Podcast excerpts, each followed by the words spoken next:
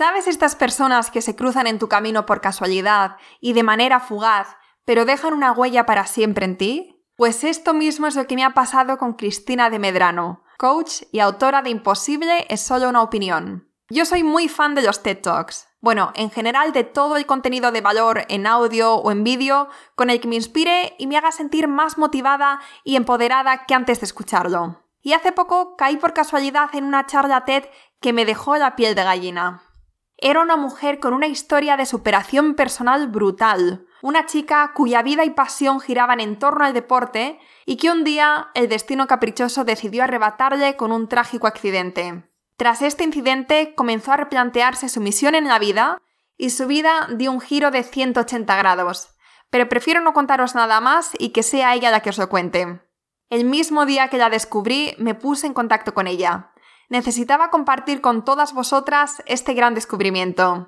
Y ahora, después de haber grabado este episodio, me atrevo a decir que los próximos minutos van a dejar también una huella en ti.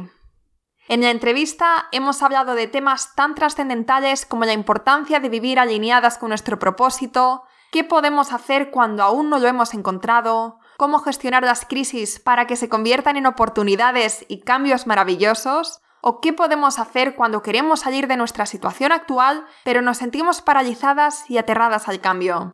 Oro puro, chicas. Y por supuesto, me encantaría leer vuestras opiniones e impresiones del episodio, así que si queréis, me podéis escribir en iVoox o en iTunes. Y ya para terminar, todos los enlaces mencionados durante el episodio los encontraréis en yoemprendedora.es barra episodio 58. Estás escuchando el podcast Yo Emprendedora, nuestro ritual semanal de inspiración, motivación y estrategias de negocio con alto potencial de cambiarte la vida por completo. A los mandos, Laura Urzaiz, consultora de podcast y amante confesa del buen café. Si estás lista para dejar las excusas a un lado y ponerte manos a la obra, estás en el lugar correcto. Hola Cristina, ¿qué tal? Bienvenida al podcast. Hola Laura, ¿qué tal? Bueno, muchas gracias por invitarme aquí hoy. Estoy muy contenta de estar contigo hablando. yo estoy súper, súper contenta de, poder entrevistarte. Esta mañana estaba viendo tu vídeo, el TEDx Barcelona, y la verdad es que me ha encantado escuchar tu historia, que es una historia súper inspiradora, una historia de superación personal, en la cual has tenido unos cuantos baches, pero es una historia con final feliz también. Sí, sí, así es. Eh, la verdad es que es una historia, vamos a llamarla diferente, ¿no? Y, realmente me ha dado muchísimas lecciones y aprendizajes que me llevo a día de hoy en mi día a día y, bueno, y estoy contenta de compartirlo, compartirla con todos vosotros, ¿no? Y, y compartir también mis aprendizajes a lo largo del camino. Genial.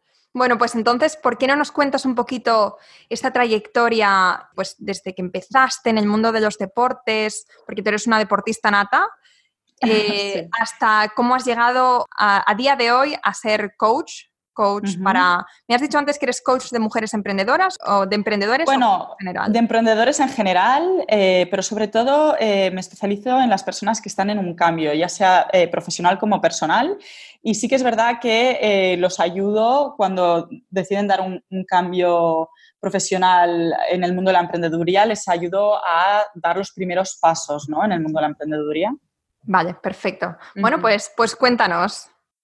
Pues mira, eh, vamos a empezar desde que, bueno, hace muchos años que cuando era pequeña, pues eh, estaba totalmente metida en el mundo del deporte, fui deportista de élite durante 15 años, de pequeña era una apasionada del deporte, tanto esquí alpino como esquí náutico, competí en ambos deportes hasta la edad de, de los 15 años, a los 14 fui campeona de España de ambos deportes el mismo año.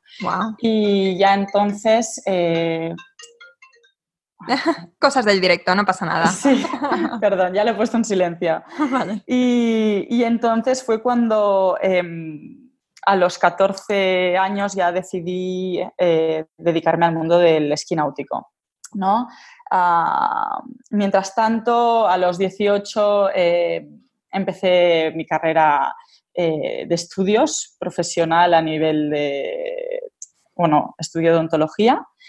Y simplemente, o sea, me apasionaba tanto el deporte que para mí incluso mi carrera eh, estudios eh, la decidí en torno al deporte, porque el esquí náutico es un deporte muy minoritario, eh, bastante caro y aunque uno sea profesional, pues los gastos de este deporte pues no se pueden cubrir solamente practicando el deporte, por lo tanto decidí estudiar odontología, también un poquito arrastrada por la tradición familiar, ya que mi padre es odontólogo.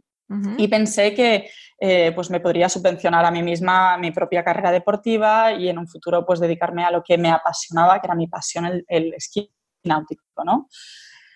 Pero ya enseguida, desde que empecé odontología, vi claro que eso no estaba hecho para mí. Y a pesar de quererlo dejar varias veces, eh, casi cada año de mi carrera, eh, no tuve la fuerza suficiente o, bueno, no, no, no, no tuve eh, la fortaleza o la valentía de dejar algo que no iba conmigo y, conectar con, mi corazón y con quien creo que soy yo, ¿no? Con quien creía que era yo.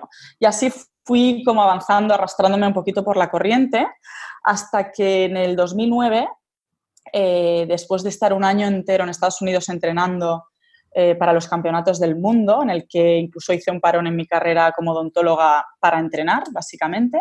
Lo dejé todo para estar en una escuela de esquí, trabajando y entrenando de lunes a domingo. pues eh, después de ese año, cuatro días antes del, del campeonato del mundo, tuve un muy grave accidente. Me estampé literalmente a 80 kilómetros por hora en una rampa de 6 metros y evidentemente, bueno, Mm, me, destrocé la pierna izquierda, eh, me rompí la pierna izquierda por ocho lugares distintos. Y bueno, y ese fue el comienzo, digamos, de un cambio transformacional en mí, porque, bueno, eh, bueno, después de esa situación, cuando fue al médico y me dijo que quizás nunca más volvería a, a correr, eso dio un vuelco a, a mi vida, ¿no? Es como que Claro. Cuando dicen se me cayó el mundo encima, porque para mí el deporte desde los tres años que yo era pura adrenalina, contacto con la naturaleza, el deporte, la aventura. Y claro, pensar que no podría, que quizás no podría ni correr, es que no me lo podía ni imaginar. Pensaba como, como si una parte de mí me la hubieran arrancado, ¿no? Claro. Y, en este momento en el que tú estás en el hospital y el médico te mm. dice eso y tú piensas que quizá no vas a volver a poder hacer deporte, que es eso que tanto te llena, ¿qué se te pasa en esos momentos por la cabeza? Pues es algo que me lo preguntan a menudo y realmente se te pasa por la cabeza como, ¿y ahora quién voy a ser yo? ¿Qué voy a hacer con mi vida? O sea, es que incluso cuando lo pienso me emociono porque conecto con esa parte de mí que quería eso, ¿no? Claro. y, y, como que no ves, no ves nada, es como no, no, ves qué futuro te va a deparar, ¿no? Y eso hace conectar con una parte de ti tan profunda porque el dolor que sientes necesitas conectar con una parte de ti que te salve, ¿no? Que de, de ese dolor. Y fue ahí, yo creo, cuando me empecé a interesar por temas más trascendentales y decir, bueno, ¿por qué estoy aquí en este mundo, ¿no? ¿Qué he venido a hacer si, si mi futuro no es el deporte, eh, es la odontología, por ejemplo, y lo vi clarísimo que no, lo vi clarísimo. Y entonces dije, bueno, pues si no es la odontología, Cristina, ¿qué has venido a hacer aquí, no? ¿Por qué estás en este mundo? ¿Qué es lo que tienes que aportar a los demás o por qué has venido aquí, no? Y, y, ahí empezó mi camino de transformacional, de, de, conocimiento, de autoconocimiento que le llamo, eh, de autogestión, de gestión de mis emociones y al final de, autoliderazgo, que le llamo yo, ¿no? Y a pesar de que en ese momento vi clarísimamente que no quería ser odontóloga y que yo no estaba aquí para eso, eh, como entré como una especie como de depresión, o, sin, sin llamarle especie, eh, no podía escoger nada por mí misma. O sea, en ese momento, pues eh, tanto mi familia como mis amigos me recomendaban, oye, continúa la carrera de odontología, termínala, ya verás que luego lo verás todo con claridad. Em, y yo veía clarísimo que quería dejarlo y bueno, yo siempre, incluso antes de empezar eh, primero de odontología, siempre quise estudiar psicología deportiva y psicología positiva. Y, y bueno, quise hacer ese cambio y no tuve el valor de hacerlo. Y así fui avanzando. Eh, bueno, decidí irme a Francia un año a estudiar, a hacer los, el intercambio internacional de Erasmus, donde hice cuarto de carrera en, en Francia para aprender una lengua y, un, y una cultura distinta. Eh, y luego volví aquí a Barcelona, hice quinto y luego decidí, eh, cuando terminé la carrera, seguía tan perdida que dije, bueno, vete a dar la vuelta al mundo y a ver si te, se te aclaran las ideas, ¿no? Pero suele ayudar, ¿verdad? Este tipo de viajes donde lo dejas Pues todo y te vas a viajar por el mundo, te sueles encontrar, digamos. Yo creo que sí, porque cuando uno viaja solo, eh, se permite conectar consigo mismo porque no tiene la influencia ni de la sociedad que le rodea, ni de la presión externa ¿no? con la que hemos crecido. Y, y a mí me permitió, aunque fue un viaje muy duro para mí, eh, por las dificultades que me encontré por el camino, realmente fue clave para encontrarme a mí misma. Yo estuve cinco años en el Caribe, terminé por comprarme una clínica dental allí. Eh, y la gente me dice, bueno, Cristina, pero ¿por qué te compraste una clínica si no querías ser dentista? Pues porque yo seguía perdida, yo aún no me había encontrado. Y lo que sí que siempre supe es que quería mi propio negocio, ¿no? Y dije, bueno, mm, me salió esta oportunidad de una clínica muy, muy pequeñita, eh, con un box, mm, y, y dije, venga, esta es tu oportunidad de tener tu propia clínica, tu propio negocio y aunque no avances eh, hacia tu, tu, camino, digamos, porque no sabes cuál es, al menos avanzas hacia lo que intuitivamente sabes que es para ti, ¿no?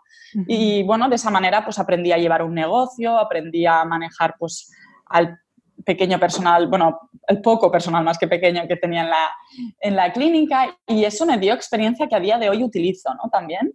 Uh -huh, y claro. me falta, o sea, me, estuve tres años para realmente darme cuenta de lo que realmente quería. Y fue un momento de que toqué fondo. Estaba en San Martín, en una isla del Caribe eh, que es francesa, ¿no? Con mi negocio todo me iba súper bien, ¿no? Eh, tanto mi clínica realmente, o sea, iba desbordada de trabajo, pero estaba allí, tenía todas las, o sea, toda la libertad económica que uno puede tener, todo, todo lo que quería a nivel, a nivel mm, físico, ¿no? material. Sí. Y en, sin embargo, estaba lejos de mi familia, de mis amigos, en una isla muy pequeña, realizando una profesión que no me llenaba uh -huh. y que estaba convencida que no era para mí. Y un día, digamos que toqué fondo, caí rendida, recuerdo, en mi apartamento y dije, Cristina, ¿qué estás haciendo con tu vida? Estás en una isla en la otra punta del mundo haciendo algo que no te gusta, lejos de tu familia y amigos y, y, dije, tienes que cambiar algo. Y es ahí donde me di cuenta que si no cambiaba yo, nadie iba a cambiar por mí, nadie iba a venir a salvarme. Uh -huh. Claro. Y igualmente, pues para mí hablar de, de toda esta historia pues es, es duro, ¿no? Porque conecta con momentos de mi vida que fueron muy duros para mí. Uh -huh. Y bueno, eh, pero para mí fueron reveladores y es lo que me da fuerza a día de hoy para ya conectar siempre conmigo misma, ¿no? Y bueno, y tirar para adelante. Y ese día decidí, bueno, decidí conectar con mi corazón y decir, a ver, Cristina, ¿qué es lo que te hace feliz? Y recordé, pues, estar tanto con mi familia, con mis compañeros de equipo, eh, animándonos entre nosotros, compartiendo victorias. Y me di cuenta que la parte de mi pasión que me hacía realmente feliz era cuando lo compartía con, con, los demás y cuando ayudaba a los demás a mejorar y a ser las mejores versiones de sí mismos. Y fue así como yo me di cuenta cuál era mi propósito, ¿no? Y, me di cuenta pues que ayudando eh, a las personas a mejorar, a sacar su mejor versión, a, comprender cuál es su propósito, porque yo había hecho ese aprendizaje conmigo misma. Y al principio, cuando yo empecé la carrera de ontología, quería hacer eh, psicología deportiva justamente para ayudar a, los deportistas, pero después de cinco años en el Caribe, habiendo estudiado una carrera, teniendo mi propio negocio, me di cuenta que podía ayudar a muchas más personas que solamente los deportistas, ¿no?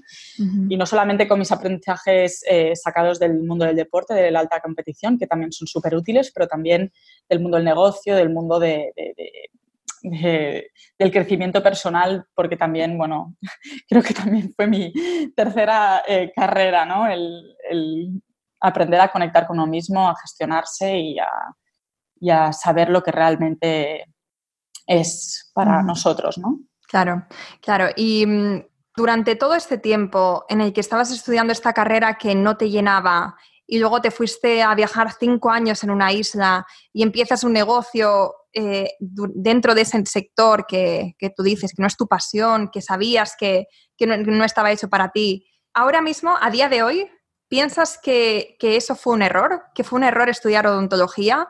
¿Que fue un error que no estudiara psicología del deporte y psicología positiva? ¿O crees que todo ha pasado por una razón?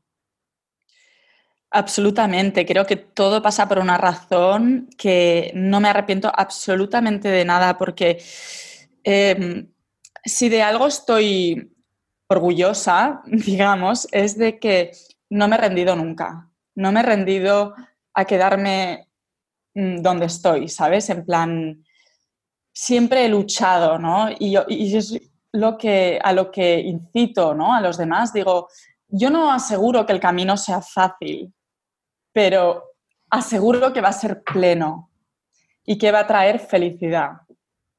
Entonces, yo em, pues eh, no me arrepiento absolutamente de nada. Que si hubiera estudiado mm, psicología en su día, eh, hubiera estado bien, sí, pero seguramente no hubiera crecido de la manera que crecí o no, es que nunca lo sabemos, ¿no? Pero los aprendizajes que yo me he llevado a lo largo de mi camino es que no me arrepiento de nada. Y es gracias a estos aprendizajes que puedo ayudar a día de hoy a la gente y que puedo empatizar con sus problemas y em, enseñarles el camino que yo ya he vivido, ¿no?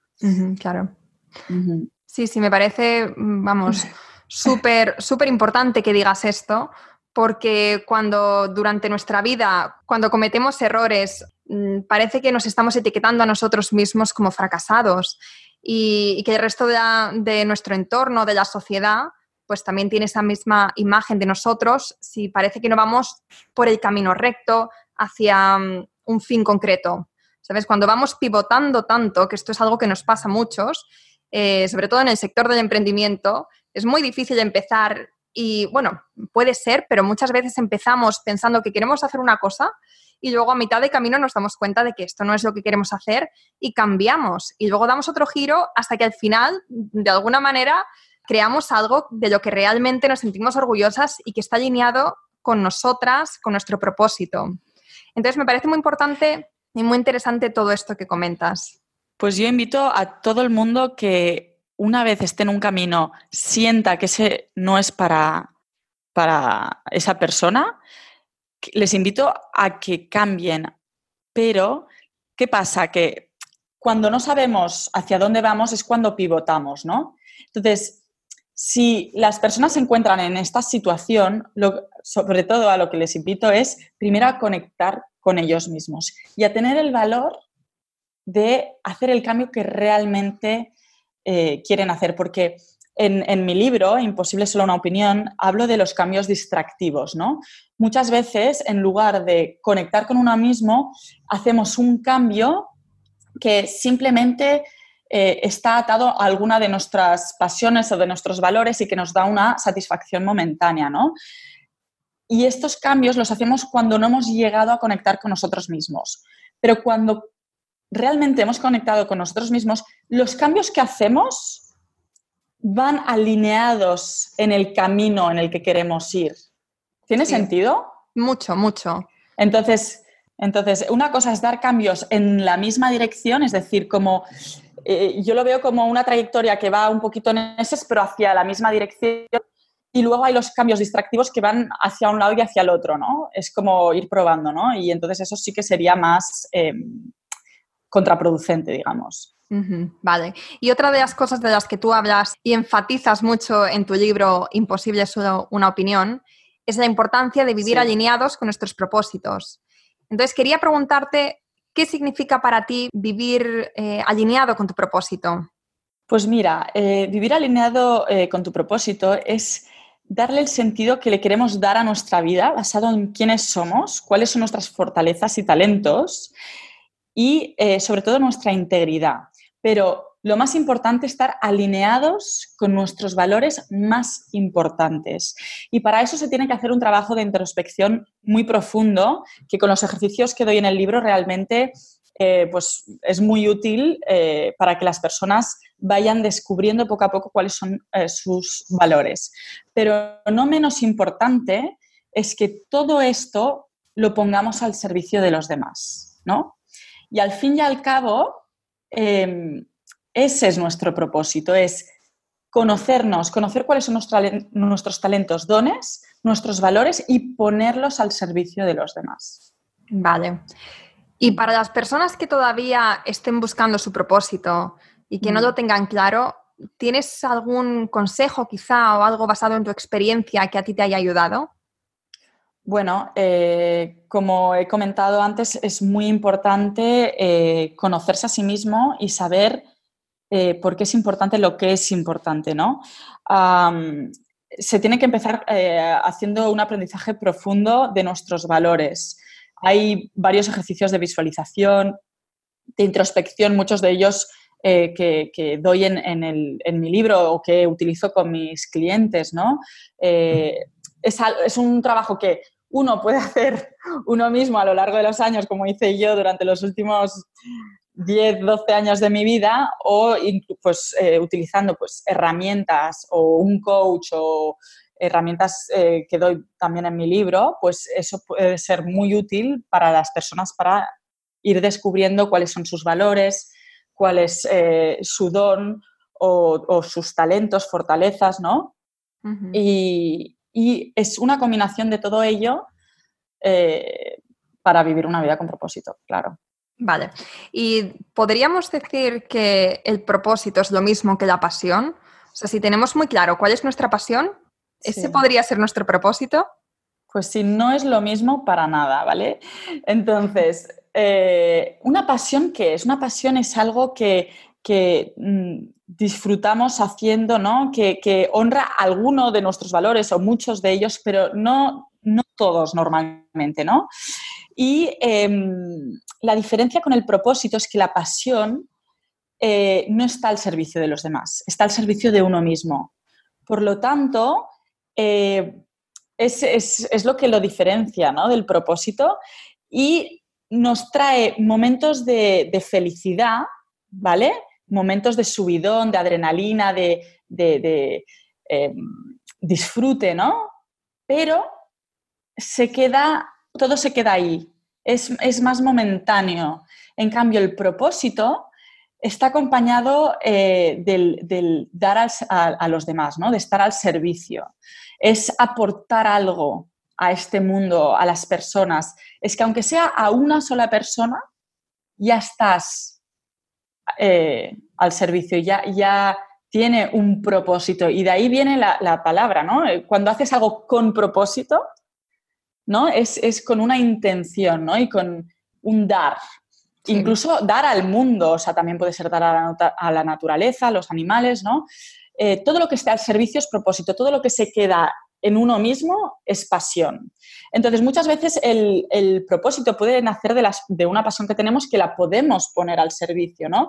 Por ejemplo, a través del deporte, yo era mi pasión, ¿no? Pero pensaba, ¿cómo lo pongo al servicio? Pues lo, podría haber puesto al servicio pues ayudando a otros deportistas o incluso inspirando a las personas, ¿no? al, esfuerzo, al trabajo, al...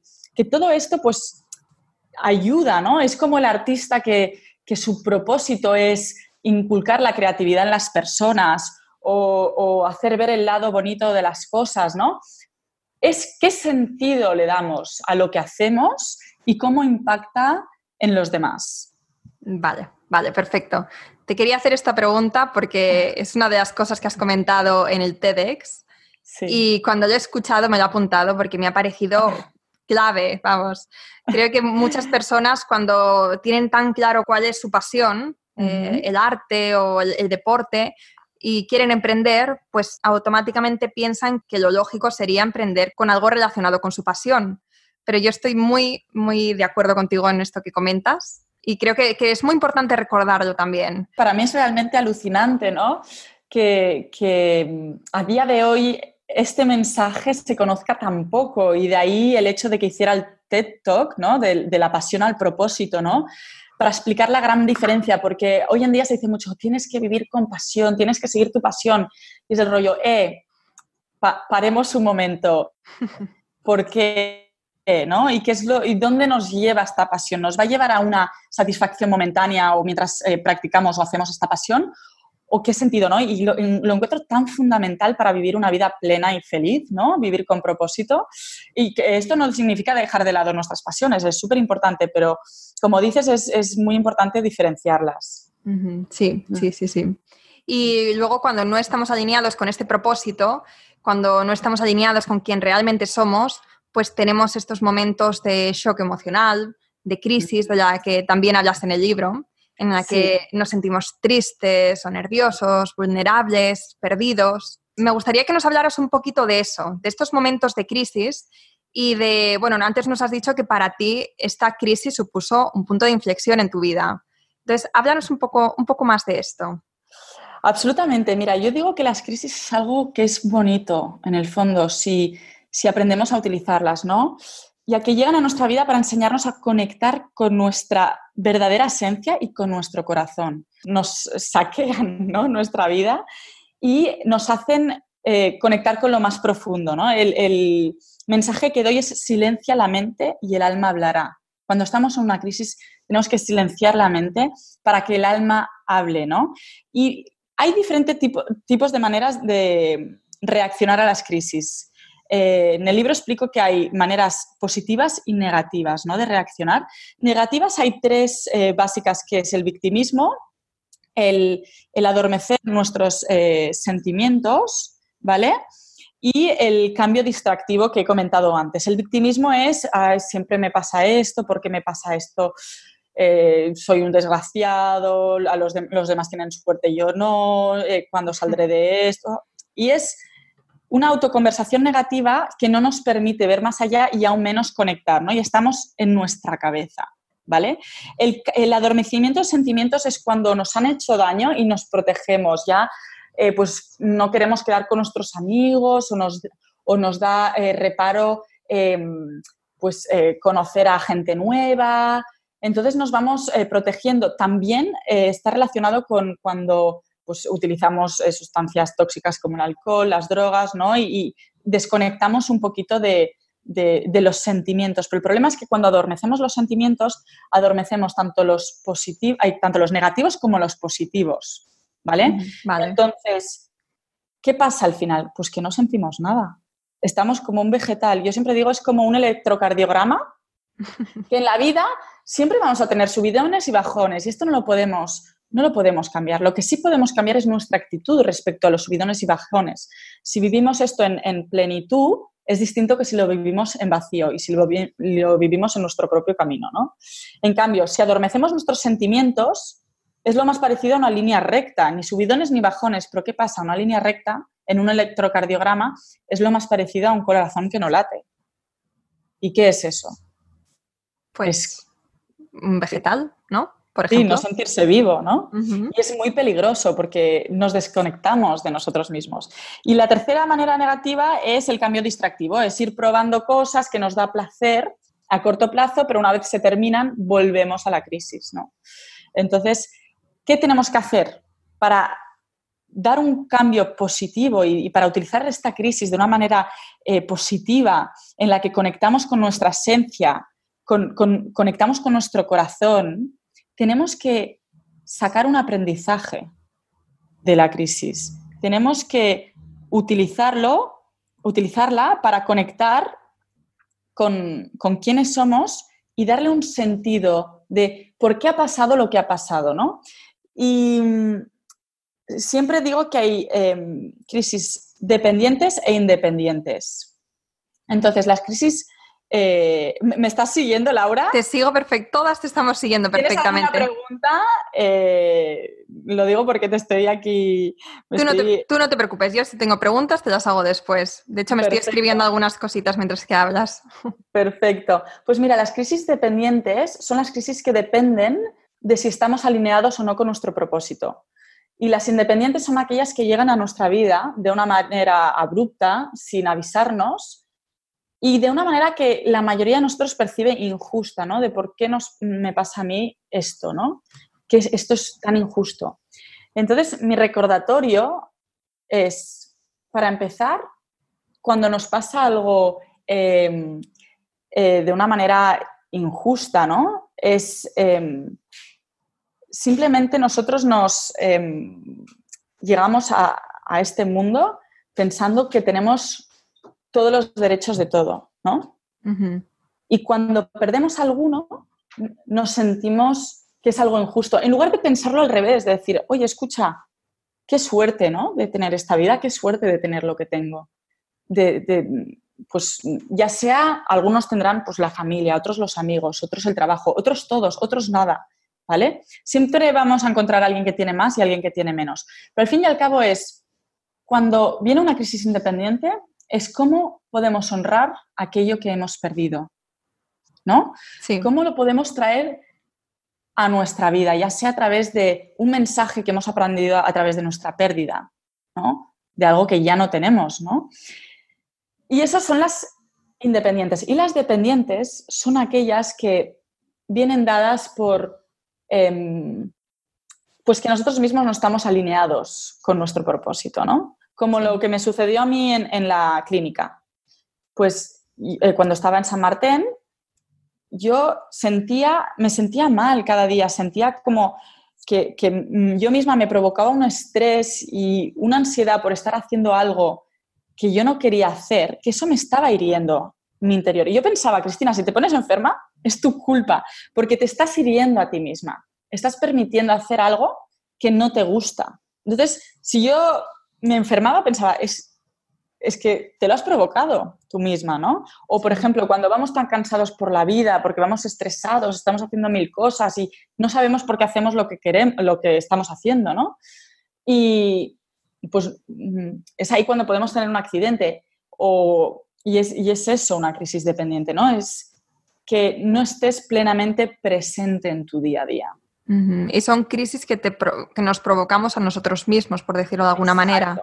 Exacto, nos provocamos. Mi propio accidente eh, de ski náutico, yo en ese momento, cuando tuve el accidente en Canadá, eh, cuatro días antes del Mundial, em, yo venía de entrenar como una loca, estudiar la carrera que no quería estudiar, nadaba contracorriente, haciendo cosas o sea, ya los propios estudios me sacaban un tiempo que a mí me, dolía porque pensaba, yo no voy a hacer esto, no me voy a dedicar a esto. Y yo seguía a contracorriente haciendo lo que los demás esperaban de mí y lo que yo esperaba de mí misma. ¿Qué pasa? No se puede. Uno tiene que hacer lo que está alineado con uno mismo, no lo que los demás esperan. Y eso es lo que me provocó ir de, de, de bólido, estar estresada, dormir pocas horas, lo cual estuve totalmente desconcentrada antes de hacer el salto del esquí náutico, que es un deporte de alto riesgo, y me sucedió lo que me sucedió. Y yo ahora miro hacia atrás y digo, es que me lo provoqué yo misma, ese accidente. Claro. O sea que aquí podemos decir que, la solución, por, así, por decirlo de alguna manera, es conocerse a uno mismo. Y esto me está recordando también a otra cosa que hablas en el libro, que es que nosotros somos los únicos responsables de nuestra vida.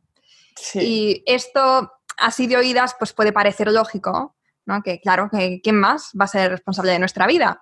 Pero la verdad es que mm, creo que muchos pecamos de lo contrario. Echamos balones fuera cada vez que nos, pasan, que nos pasa algo malo, que las cosas no salen como a nosotros nos gustaría, culpamos a nuestro entorno, a circunstancias externas. Sin embargo, pues eso, tú lo que quieres decir es que no, que realmente nosotros somos los únicos responsables.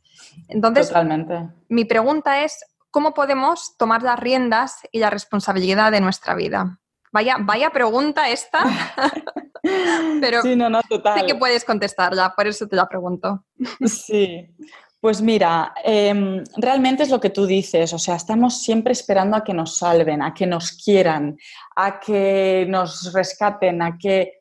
Y realmente esto nunca va a funcionar, porque los únicos que nos podemos salvar somos nosotros mismos, los únicos que podemos em, honrar nuestra integridad, que es algo íntegro, algo intacto, que no ha sido tocado, que tiene su pureza original. Y lo que pasa es que cuando estamos esperando eh, o culpando, como dices tú, al exterior, es porque no tenemos el valor de mirar en, nuestro interior. Porque es mucho más fácil culpar el exterior que culparnos a nosotros mismos. Las circunstancias serán diferentes para cada uno. Para algunos serán más fáciles, para otros más difíciles, pero si culpamos a los demás, nunca tomaremos las riendas de nuestra propia vida, nunca eh, conectaremos con nuestra esencia, ¿no? Y hay gente que dice, no, pero es que, es que yo no tengo ningún dono, ningún talento, yo no... Eh, todo el mundo es único, todo el mundo tiene algo, especial y nuestra responsabilidad es conocerlo y es alejarse ¿no? de, lo que mm, nos hace desconectar de quienes somos, ¿no? Es nuestra responsabilidad, no la de los demás. Cada uno tiene sus, sus problemas, ¿no? Y está muy bien que, ayudar a los demás en momentos pues, de, crisis, de tal, pero no de una manera crónica y constante, así como esperar que nos ayuden de una manera crónica y constante. ¿no? Eh, estamos ahí para ayudar en los momentos de dificultad y, que nos ayuden, ¿no? pero a la hora de conectar con quienes somos, con nuestra integridad, es nuestra responsabilidad. ¿no? Y yo en este punto, o sea, en, hablando de esto, yo siempre em, recuerdo la dignidad, ¿no? es que es el, respeto y estima propio. Y eso es fundamental. Y hay cuatro pilares básicos que son la autocompasión, el amor propio, la vulnerabilidad y el respeto, ¿no? Que los tenemos que trabajar nosotros mismos de una manera tal y como eh, mm, trabajamos nuestro físico, nuestra mente, o sea, la gente se va al gimnasio, pues todo esto se tiene que trabajar, no podemos dejarlo estar y luego esperar que nos sintamos bien. Tenemos que, uno, autocompadecernos de nosotros mismos, que es perdonarnos por los errores pasados, ¿no? Yo cometí errores, pero yo me perdono, porque es todo lo que pude hacer en ese momento, todo lo que sabía con lo que con mis conocimientos en ese momento. Entonces, ¿por qué me voy a fustigar por mis errores? En ese momento no sabía mejor, ahora lo sé. Por lo tanto, miro hacia atrás y digo, Cristina, no pasa nada. Hiciste lo que pudiste, que es una frase de mi, abuela que dice, quien hace lo que puede no está obligado a más. Y luego el amor propio, que es no menos importante, yo siempre digo, podemos amar tanto como nos amamos a nosotros mismos. Si damos amor esperando amor a cambio, eso es un intercambio, es amor real. El amor real es incondicional, es amor puro, ¿no? Es te quiero sin, sin ninguna condición, te quiero sin esperar nada a cambio. Y si tú me quieres, pues mejor aún, ¿no? Nos querremos mutuamente, pero eso es el amor incondicional. Vale, esto me está recordando también mucho a, bueno, cuando has hablado de la responsabilidad, de tu capítulo, para que tengo, lo tengo por aquí abierto, a ver, se llama el capítulo El riesgo más grande es no correr ningún riesgo. Tengo marcado un, trocito que me gustaría leer, ¿vale? Que es lo último que te voy a preguntar ya hoy, porque yo creo que, que, ya llevamos una entrevista no solamente larga, o sea, la, la duración está bien, pero está tan cargada de, valor, de consejos, de, experiencias tan inspiradoras que, no que yo creo que, vamos a, terminar con esta, con esta última preguntita. Perfecto. Eh, el capítulo empieza así. Algo que oigo muy a menudo cuando trato con mis clientes son las expresiones me gustaría que, el día que me encuentre en esta, en esta o aquella situación podré, en el futuro haré, pero lo cierto es que llevan años esperando ese día y parece que nunca llega. Y cuando les pregunto cuál es la razón por la que no pasan a la acción, tienen una colección de respuestas perfectas, aunque sin argumento sólido, para justificarse. Ahora no tengo tiempo suficiente para hacerlo, no tengo dinero, no soy rico, no tengo los estudios suficientes, bla, bla, bla. Entonces, la razón por la que he querido leer este trocito es porque creo que más de una se va a sentir identificada de alguna manera con lo que acabo de leer. Y tú comentas que esta sensación de querer salir de la situación actual y querer cambiar para llegar a la meta que tenemos en mente es lo que tú llamas padecer el status quo cuando te sientes paralizado y aterrado por este cambio. No sé si lo he explicado bien, pero yo más o menos lo entendí así y, y lo que quería preguntarte es cómo podemos salir de esta situación y evitar que nuestros miedos nos paralicen. Vale, pues mira, no, no, es eh, fácil, pero cuando padecemos el status quo muchas veces es porque eh, nuestras creencias limitantes están tomando el control de nuestra vida. ¿no? ¿Y qué son nuestras creencias limitantes? Son eh, pues, todo aquello que hemos ido aprendiendo que la sociedad espera de nosotros, todo aquello que nos han ido diciendo ¿no? a lo largo de nuestra vida desde que somos pequeños. Pues tú eres bueno para esto, tú eres malo para esto, o ¿no? Y, nos lo hemos ido creyendo, ¿no? Y a lo largo de los años, em, cuando avanzamos, nos, nos queremos quedar donde estamos porque para nosotros es mejor el dolor de, no arriesgarnos que arriesgarnos y fracasar, por ejemplo, ¿no? Sí, sí. Y yo invito a la gente a que fracasen, porque si lo utilizan de una manera positiva, como las crisis, una reacción positiva, habrán sacado un aprendizaje que los va a hacer, que los va a impulsar hacia arriba, ¿no? Y es básicamente salir del status quo es eh, desconectarse de estas creencias eh, limitantes. Le llamo también voces limitantes, ¿no? Porque son las voces que entran en nuestra cabeza, ¿no? Cuando, cuando queremos tomar una decisión, eh, pues estas que, de que tú no podrás. Entonces, les llamo las voces interiores, voces limitantes, que nos frenan, ¿no? Y al fin y al cabo es em, conectar con quienes somos y desconectar de la creencia limitante. Y para eso se necesita, evidentemente, mucho trabajo de autoconocimiento, autogestión, eh, y, por eso hablo también en el libro de, la gestión de las emociones, de la canalización de emociones, de, ¿no? Em, entonces, eh, también para salir del bloqueo del miedo es conocer el miedo. Al, fin y al cabo es una cuestión de, estudio, de conocimiento, autoconocimiento, ¿vale?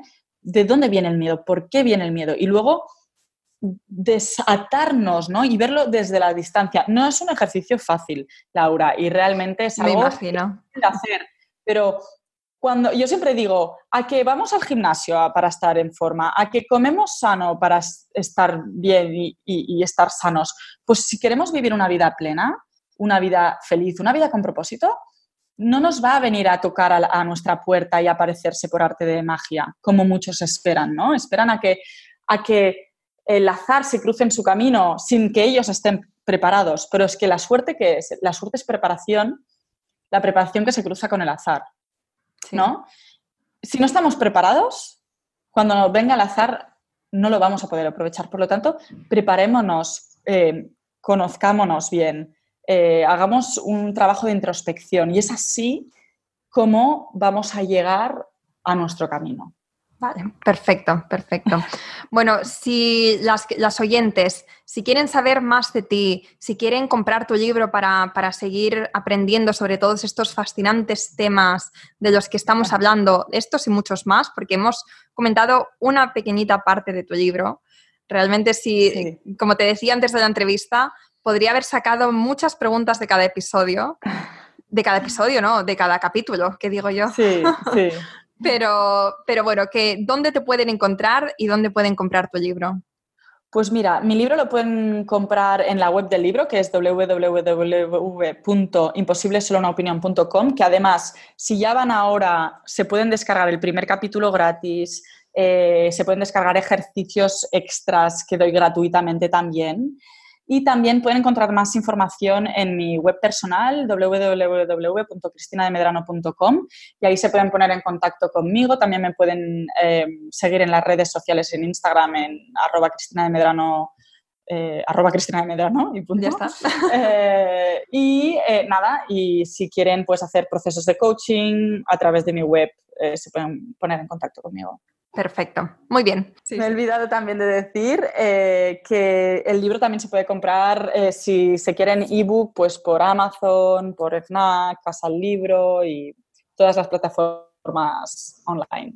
Vale, perfecto. Vamos a dejar. Que librería también, ¿eh? También se encuentra en las librerías. También presencial. Perfecto. Vale, pues vamos a dejar todos los enlaces en las notas del podcast. Perfecto. Y, ya sí que sí, Cristina, muchísimas gracias por esta estupenda entrevista que he disfrutado muchísimo. Me ha parecido... Muchísimas gracias a ti. Yo también la he disfrutado un montón. Muchas gracias. Bueno, me ha parecido brutal, de verdad, conocerte. Eh, me pareces una mujer súper inspiradora, súper motivadora. Y, y, bueno, os animo a todas las oyentes a que compréis el libro. Muchísimas gracias y felicidades por tu podcast. Me parece súper interesante. Creo que, va a ayudar a un montón de, mujeres y te felicito por ser tan innovadora y estar ahí desde el principio y que lo haces muy bien y me ha encantado conocerte y hablar contigo hoy. Bueno, pues muchísimas gracias, Cristina. Esto lo compartimos a dos. pues hasta aquí el episodio, chicas. ¿Qué os ha parecido? Bueno, porque no podéis ver mi cara, pero de verdad que yo durante todo el episodio estaba emocionada. Cristina ha conseguido que viviera todo lo que estaba contando. Y es que su historia es de las que no se olvidan, pero además todo lo que ha contado sobre la importancia de vivir alineadas con nuestro propósito, cómo impedir que los miedos nos paralicen, o cómo las crisis pueden llegar a ser nuestros mejores regalos si sabemos gestionarlas correctamente, son temas que tenemos que tener muy presente si queremos ser felices con la vida que nos estamos construyendo. Y seguro que estás de acuerdo conmigo en que Cristina nos lo ha explicado de maravilla. Y ahora me encantaría que reflexionaras sobre lo siguiente. ¿Vives alineada con tu propósito de vida? Piénsalo y si quieres, cuéntame en iTunes o en iVoox. Muchas gracias por estar aquí y nos oímos la semana que viene.